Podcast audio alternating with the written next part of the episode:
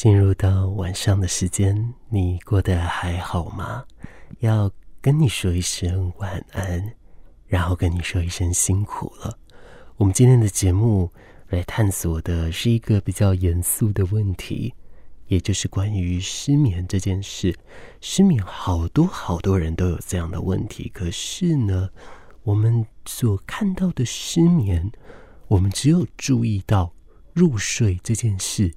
但是失眠呢、其实在学理来说，它有很多很多的影响，包含了我们最常看到的是睡不着，或者是睡太久、多梦、浅眠这一种，其实都算是失眠的。台湾人呢，其实慢性失眠的问题是非常严重的，这占了百分之二十二。如果说听了这百分比可能没有那么多感觉的话，换算成一个实际的数量。也就是每五个人就有一个人是有失眠的问题了，因为除了疫情影响的关系，加上了生活压力或经济压力，其实也都非常的大。所以不仅睡眠短的年长者，很多年纪轻轻的人其实也会是失眠的状况哦。而在失眠来说呢，呃，刚刚讲到的这不管是入睡困难、睡眠中断。白天精神不佳、太早醒，这一些都算是失眠的问题哦。今天的节目里面会邀请到一位自创心理师来节目里面跟我们谈谈他的经验，然后在临床上他会怎么样建议一些失眠的需要帮助的人，亦或是说在失眠的状态下。我们需要注意一些什么？而当然了，也会有人提醒啊，在失眠的状态来说呢，其实啊、呃，一般建议时间六小时到八小时，太多或太少其实都不太行。当然，偶尔为之可能没关系，可是如果是常态。那就有必要去寻求相关的一个协助了哦。而这相关的一个协助，其实现在还是有很多人是比较排斥的。为什么呢？因为啊、呃，如果说去协助的话，那就会吃吃药哦。可是有人会很担心啊，吃药吃一辈子，甚至有人会很担心这个药会对他的身体造成永久性的伤害。但是到底该不该吃？我们在今天的节目里面也会给予咨商心理师。他个人的一些答案，而等一下节目中就要邀请他来到现场了。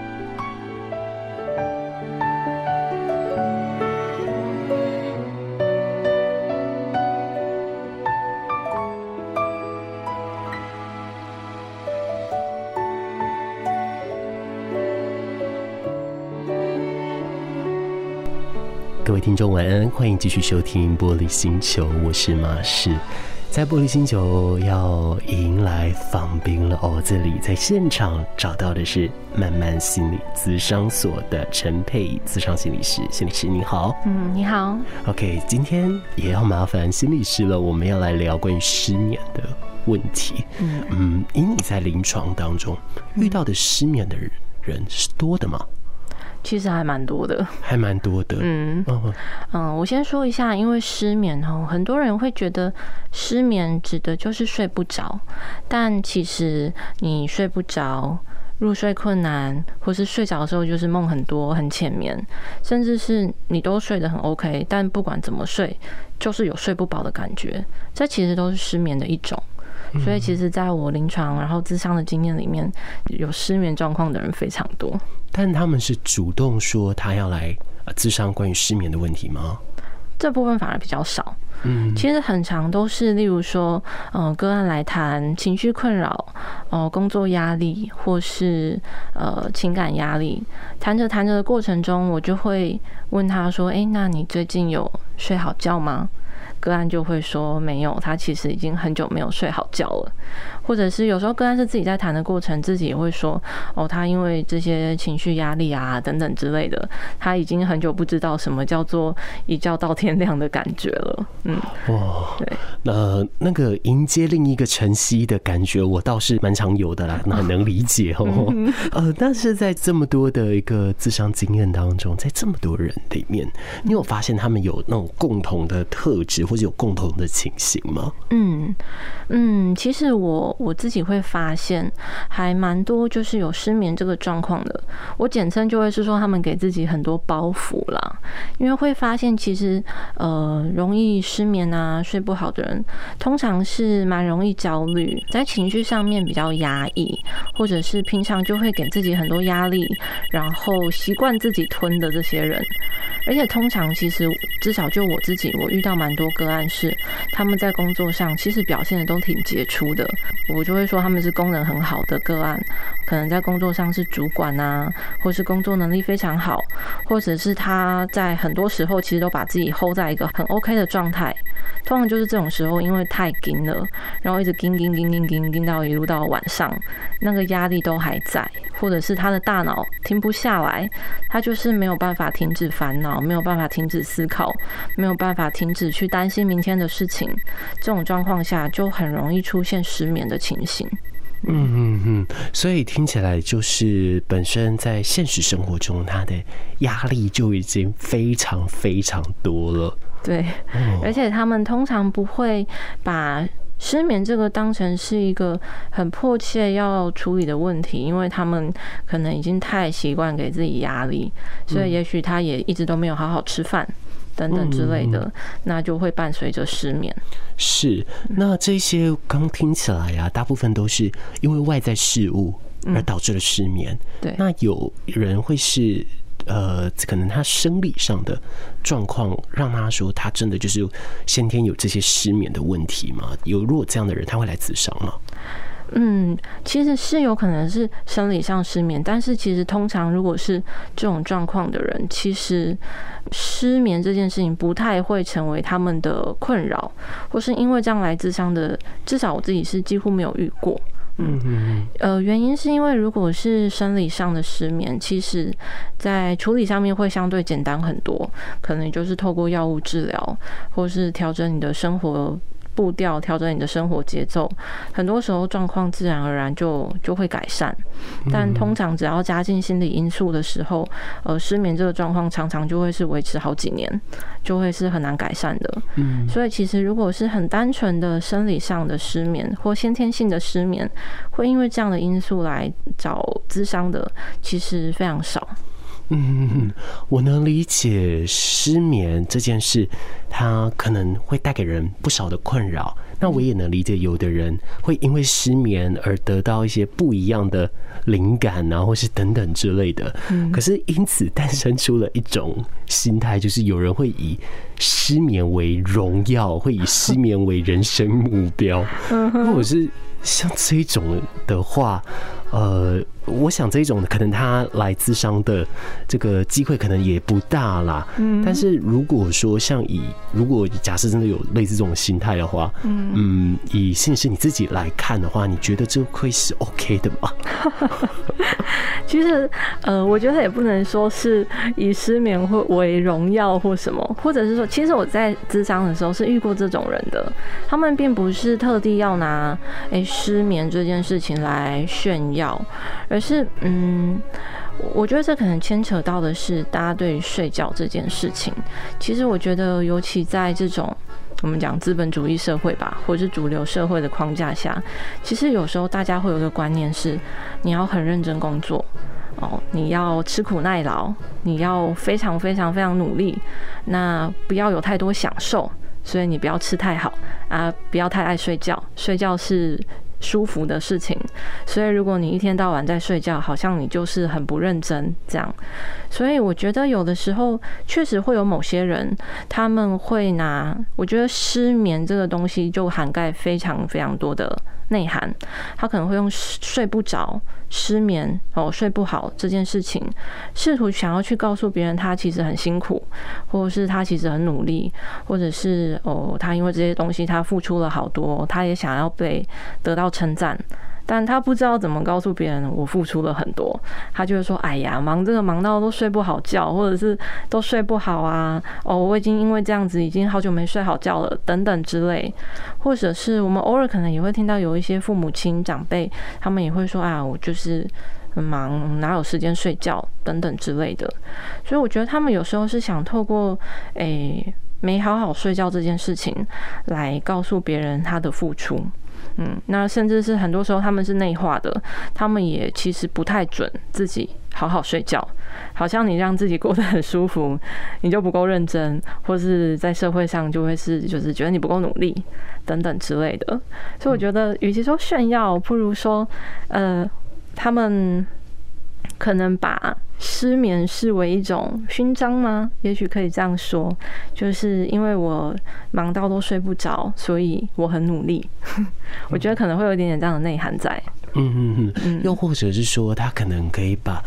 这个换成了另一种讯号，嗯，它可能除了刚刚说的勋章之外，然后它或许可能是另一种呃需要大家的认同，或者是需要人家的一个求助啊等等之类的，它可能会是另一种的一种讯号哦。确实，确实，其实我觉得，尤其是在我们我觉得台湾的社会或华人的社会，呃，当然我觉得现在有进步很多，可是其实我觉得很多人。还是不太知道怎么表达自己的情绪，或表达自己的辛苦，表达自己的需求。那这种时候，我睡不着，其实就有非常非常非常多的意涵在里面，希望被关心啊，或是也希望自己的这些忧郁。或是不舒服有被看见，这种时候，他们可能都会用这种方式去表达。是，那呃，但绝大多数啦，不敢说全部，但是有蛮多数的人，他在有遇到失眠状况的时候，不管是生理上或心理上，哦，也不管其严重程度，绝大多数的人其实他都可以依靠精神科医师所开立的药物而得到暂时的一个缓解哦。但是关于药物这件事实在是非常的一体两面，因为直至今日，当然我们都提倡说，如果有症状，就是要看医生，然后要服用正确的药物，并且有正确的药物知识。可是，在现在也有一些医生会认为说，呃，我开药给你吃，但是你不要吃药，那这种。怎么办呢？这到底是该吃还是不吃啊？以这样的一个观点，就会有人说失眠吃药但不好。好，以这样的状态来说，心理师你遇过这样的一个情况吗？嗯，其实确实是有，像甚至很多我刚刚提到，其实我真的遇到很多个案，他们都有睡眠的困扰。那我也常常听到会有个案跟我说，他真的。不想吃药，或者是他觉得自己居然需要靠吃药来睡觉，好像很糟糕，好像很不正常等等之类的。其实这就代表无形中，也许这个社会在透露一个讯息，就是帮失眠者贴上一个标签，就是你不健康。哦，你不会好好照顾自己，或是你不 OK，你居然连睡觉你都要靠吃药。我觉得这这个讯息其实无形中会会增加他们的一些标签，甚至是增加他们对自己的自责感。嗯，那就我自己来说，其实我觉得，嗯，如果我们回到呃，就是基础点来说，其实所有的药物。呃，一定都会对身体造成一点影响嘛，不然它不会叫做药啊。那你说伤害一定不可能完完全全没有，但是我觉得，呃，第一，呃，其实现在呃安眠药的成瘾性是非常低的，嗯，那再来就是，如果今天我们真的已经因为睡不着，然后严重影响生活了，那我当然觉得吃药有什么不好？如果你可以透过吃药让自己好好睡一觉。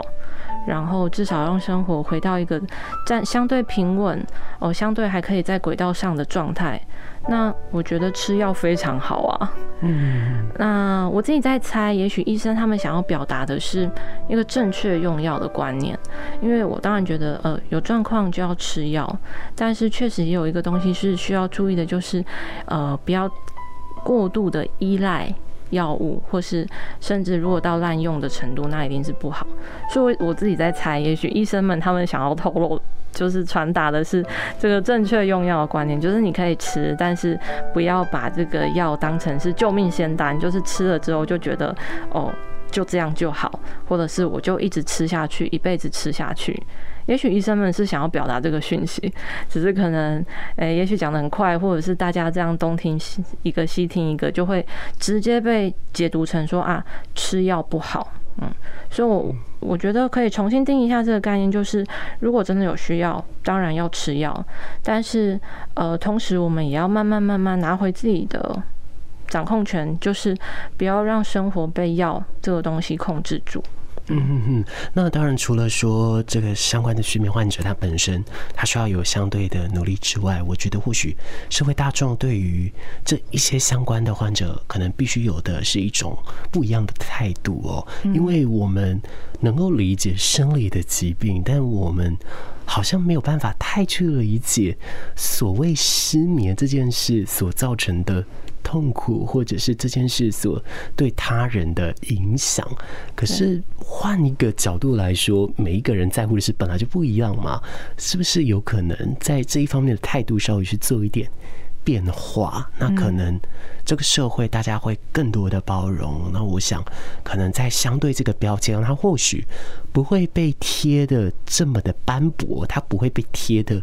这么的用力哦，它可能会稍微再干净一些些啊。嗯，呃，其实我就突然想到我的一个个案，当呃当时呃他。来找我，然后后来我也有在跟他的重要他人聊。那个案他其实自己知道说他失眠的状况很严重，那可能是因为忧郁的影响，所以很困难入睡。他也很想处理，但他的重要他人却一直觉得。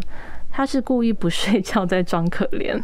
嗯，那这个过程里面其实就会让个案觉得蛮蛮挫折的，就是啊，我就真的睡不着，可是身边的人不相信，觉得我好像故意在装，或是故意在逃避，或是如果睡不着，那为什么不多想一点方式让我让你睡着呢？为什么你要处在那边，然后一直说自己睡不着，然后很累呢？哦，所以我觉得这个态度真的很重要，是。呃，像其实我觉得近几年政府有个很棒的推广，是让大家越来越认识忧郁症。其实我觉得失眠这个东西，我觉我也觉得可以用一样的态度去看，就是不要轻易的把它贴上负面的标签。我相信，如果可以好好舒舒服服的睡一觉。不会有人想要让自己这么累，然后睡不着，然后在那边影响生活。所以我觉得，我们面对失眠者，其实就是给他支持，甚至是陪他。呃，如果说他生理上的调整是可以有一些改善的，那就是陪他看要怎么调整生活。哦、呃，甚至你要给他一些比较生理上的建议也可以，但不要是很强力的 push。就是给一点建议，那如果对他有帮助就很好，如果没有，也就可能那个方法就不适合他，或者是多给一点友善的关怀，而不是动不动就是用质疑啊、怀疑啊这些方式去。面对他们的状况，其实我我我相信这样，光是这样简简单单的小小的改变，其实就可以带来很大的不一样。是，那呃很多的在有深陷身心淋雨的人啊，嗯，其实他们很多时候并不是他们不想改，或者是并不是他们不想去行动，嗯，而是身体没有力气去行动。对，我其实很记得，呃，我以前有过这身心症状最重最重的时候，我是。白天醒来后，我只能瘫在床上。当然，这个故事我已经跟我们的听众朋友讲过好多次了哦。但基本上就是那一天，我只有呃早上可能起来，嗯，吃一点点的东西，中午吃一点点的东西，晚上吃一点点的东西，嗯，还有可能一定要逼自己起来上个厕所、喝个水之外，其他时间就是瘫着，真的是没什么力气。我觉得光要把自己撑起来下床就已经。很辛苦了哦，真的。嗯嗯，好，嗯，那我也可以分享一下我自己的状况。其实我也曾经经历过失眠，哦，生理性的跟心理性的我都经历过。生理性的是，呃，我之前有一阵子非常非常的忙碌啦，所以是真的忙到没空睡觉。后来就突然闲下来了，时间变得很多。突然闲下来之后的那个晚上，可能我的身体已经习惯了，所以我真的整整失眠了两天。就是完全睡不着，那是我这辈子第一次体验到失眠。不过那个就是我们刚刚说的生理性的，所以其实我就是大概盯个两天三天，哦，就就正常了这样。不过那时候确实第一次感受到，原来睡不着是一件这么恐怖的事情，就非常非常无助。嗯，那再到了更后来有一次，就是那一阵子我经历比较严重的情感的创伤。我觉得不只是睡不着，我觉得到了晚上睡觉时间的时候，我是害怕的，因为不知道今天晚上又要怎么过。就是我想睡觉，我希望我明天可以好好起床，好好面对工作，好好怎么样。可是没有办法，就是睡不着，或是或是像你刚刚说的，呃，整天就是瘫在那边。然后一整天下来，又不知不觉又到了晚上，就会觉得啊，天哪，好可怕！就是又要到了这个最痛苦的时候，想睡睡不着，然后一堆思绪在头脑里面乱跑。我觉得那个是一个非常非常非常无助的状况，因为别人不一定可以理解，或者是别人就会觉得啊，你得搞操环，你得卖熊家贼点喝啊，哦，你不要想这么多就好。可是经历过的人就会知道，说这件事情真的没有那么简单。嗯，当然啦，我觉得某种程度上，我们还是得 push 自己，就是硬把自己拉起来，做一点点小改变。可是它真的不容易啊。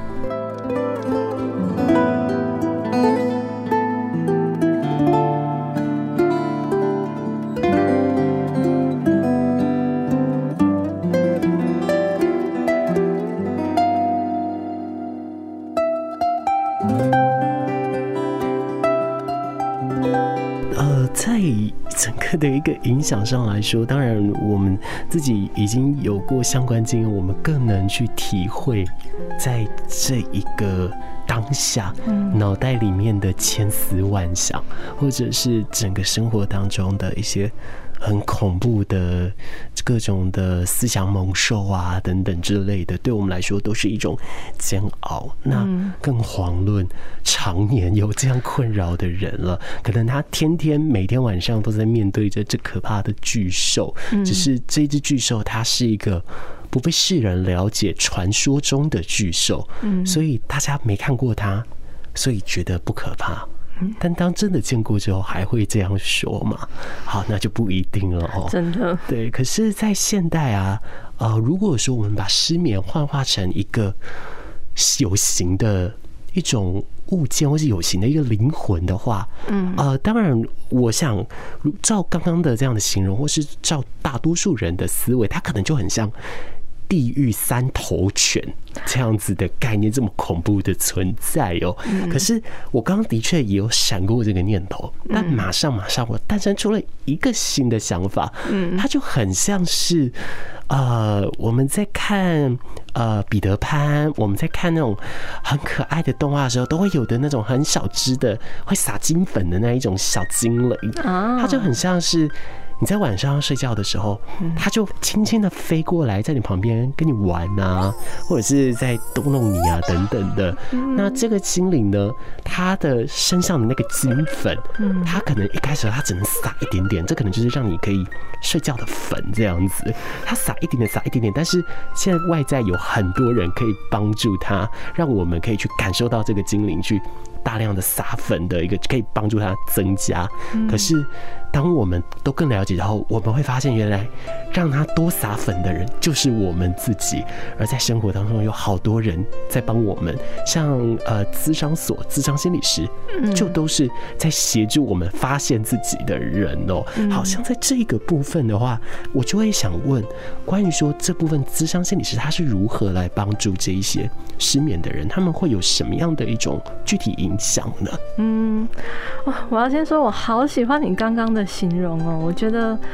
超级有 feel 哎，真的，而且确实就也会让我联想到，其实虽然我们刚刚谈了很多失眠可怕的地方，但有时候失眠确实也是在提醒我们要去。呃，好好的爱自己，或是正视自己的状况，因为今天会出现到失眠，一定是我们在某些地方忘记去好好照顾自己，或是我们在某些地方真的太紧了，或真的压抑太久，真的撑得太久了，所以身体不得不用失眠。这个东西来告诉我们，哎，拜托你看一下我好不好？或者是哎，拜托你可以听一下我的声音，或者是你身体的内在各方面都在告诉你说，哎，是时候该照顾自己了。所以回到说，哎，咨商可以对失眠呃帮助到什么？我觉得其实就是这个，哎，就是嗯嗯、呃，它好像是一个过程。哦，就是因为我们一开始有提到会有失眠状况的人，可能就是很容易焦虑，或者是忧郁，或者是给自己非常多的压力，然后很习惯压抑情绪的人。所以我觉得咨商其实常常都是让个案他们学会怎么样去呃比较接纳自己的情绪，怎么样善待自己，甚至从内在长出呃自己支持自己的能量。那渐渐渐渐渐渐的，如果你比较有方式去处理自己的情绪，比较有方式去面对生活中的压力，或比较知道怎么样让自己放松一点，很多时候失眠这件事情自然而然就会减少，或者是甚至是消失。嗯，就就我自己来说，我很多个案，他们刚开始他们睡不着，或是生活压力很大，可能都会先去看身心科，先吃药。但大概吃了三个月到半年左右，他们自己就会开始觉得说，不行，就是如果只靠吃药而没有很认真的去看待自己的内心，可能就真的要一直吃药吃下去。那开始来谈之后，就是很认真的正视自己的内心，很认真的学习自己陪伴自己。通常大概谈个六次以后，会会看慢慢看到一些改变。那有很多个案在跟我谈了之后，就开始减药，然后甚至停药之后，也就都不用再靠呃安眠药去帮助自己睡觉了。嗯，我想就是他们找到了一个支持自己的方式，或找到自己内在本来就有力量，或是更懂得怎么样照顾自己。那失眠就自然而然就不会到睡不着或是睡不好了。嗯，是，所以它就如同刚刚心理师所说，它是一个过程，它是一个慢慢潜移默化去慢慢的改变我们生活作息，然后影响我们周边的可能不管环境也好，不管是自我的思想也好等等，慢慢的让你。有方式去找到你自己哦，让你知道怎么样去帮助自己，而咨商心理师它就是一种。呃，这样子帮助你发现你自己自我价值的一个存在了。对，我觉得会更像是所有病都是对症下药嘛。那毕竟我们智商不是开药等等之类的，所以你刚刚你这样讲，我就会想到我们对智商来说，我们所谓的对症下药，大概就是如果你是因为焦虑睡不着，那我们就是谈谈你的焦虑；如果你因为睡不着而感到自责，然后开始不断的循环，所以更睡不着，那也许我们要先谈的是这个。自责。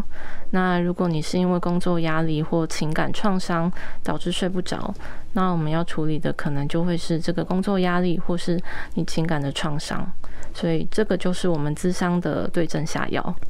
是，只是他在幻化成各种的形象的时候，他当他变成失眠的形象的时候，他是用另一个方式让你来进行注意的。在节目里面，我们或许可以了解到。呃，这失眠虽然乍听下真的很可怕，但是它其实可以像一个很可爱的撒金粉的小精灵一样，你可以把它当成一个来协助你的好朋友，或者是从另一端来跟你玩的一个小小可爱的小灵魂这样子哦。那当然，但是当然我们还是得。正规的回归到认识我们自己的部分啦。最后在节目这里啊，想问问心理师，你有没有对于一些失眠患者，他们可能该有的一些提醒呢？嗯，哇，好多哦。当然，我觉得很多其实真的是老生常谈啦，就是好好的放轻松，然后好好的照顾自己。我通常都会跟个案说。对自己好一点，为什么呢？因为呃，我刚刚就有提到，很多时候会失眠，真的就是烦恼太多，或者是平常太压抑。我我会发现很多个案，他们可能在职场上或在关系中都在照顾别人，或是都很知道怎么付出，很知道怎么把事情做好。他们唯一不会的就是对自己好。那在这种状况下，就一定就会很紧啊。你长期让自己盯住，长期不表达自己的需求。长期不照顾自己，长期不正视自己的状况，那就会很容易失眠。所以我或者是很多时候，可能他们会把很多事情放得很重，呃，意思是说他们在意很多人事物。那所谓的放轻松，当然没有这么简单。只是如果今要把我所有对个案的关心换成很简单的几句话，真的就是放轻松，然后对自己好一点。然后再来就是，我觉得呃各种方式都可以试。虽然说我们今天聊的是心理咨商，然后谈心理的层面，但我觉得只要你想要对自己好，任何方式都很好。你去洗头，你去按摩，你换一个舒服一点的床单，买一个高级的枕头，或是好好吃一顿饭，哦。等等之类的，只要是对自己好的事情，我觉得都可以去做。可能有些人会觉得说，哎，刚刚心理师你说，哦，如果是因为焦虑睡不着，应该要处理焦虑。但其实我觉得偶尔舍近求远也是不错的。例如说，如果这个焦虑真的太大，短时间之内处理不好。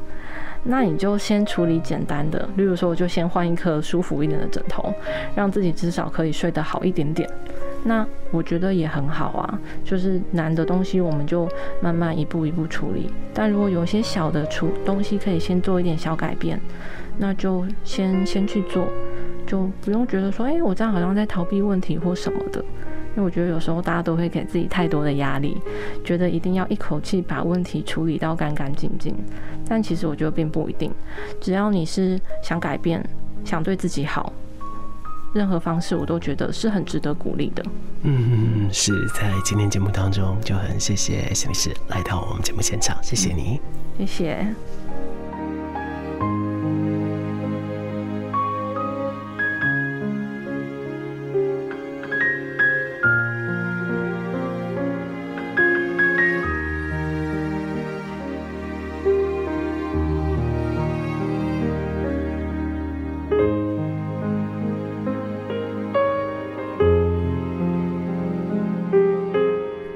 非常非常谢谢陈佩颖心理师抽空来到节目里面跟大家来分享她的经验，而当然，只是面对失眠，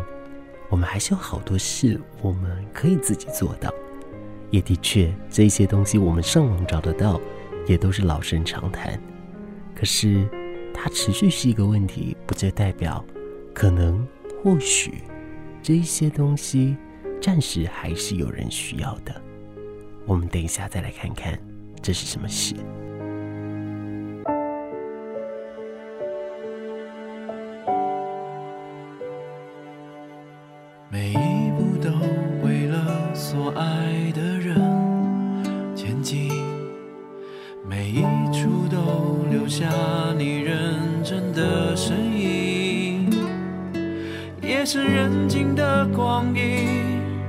听听高雄的声音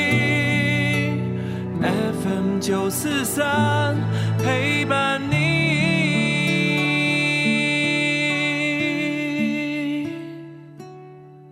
你持续收听到的是 FM 九四点三 AM 一零八九，这里是玻璃星球，我是马士，感谢你持续的还在这里，谢谢你把耳朵借给我。在空中要跟你说晚安，也要跟你说一声辛苦了。不管你是什么原因正在收听节目，只想祝福你，你要一切幸福，你要一切快乐。我们在节目里面谈了很多社会的议题，我们聊了很多跟精神、很多跟睡眠、很多跟身心上非常相关的议题。在今天的节目里面，我们聊的就是关于失眠。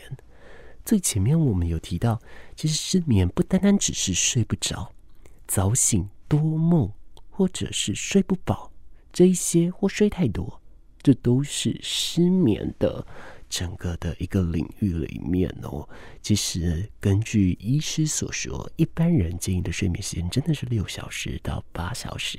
当然，你会随着年龄的增长，而这睡眠的周期会越来越少哦。可是呢，呃，有一些疾病呢，也会因为可能睡得过少而导致出来，包含了慢性心血管问题、胃的问题、腿的循环、贫血、甲状腺或矿物质的缺乏，这些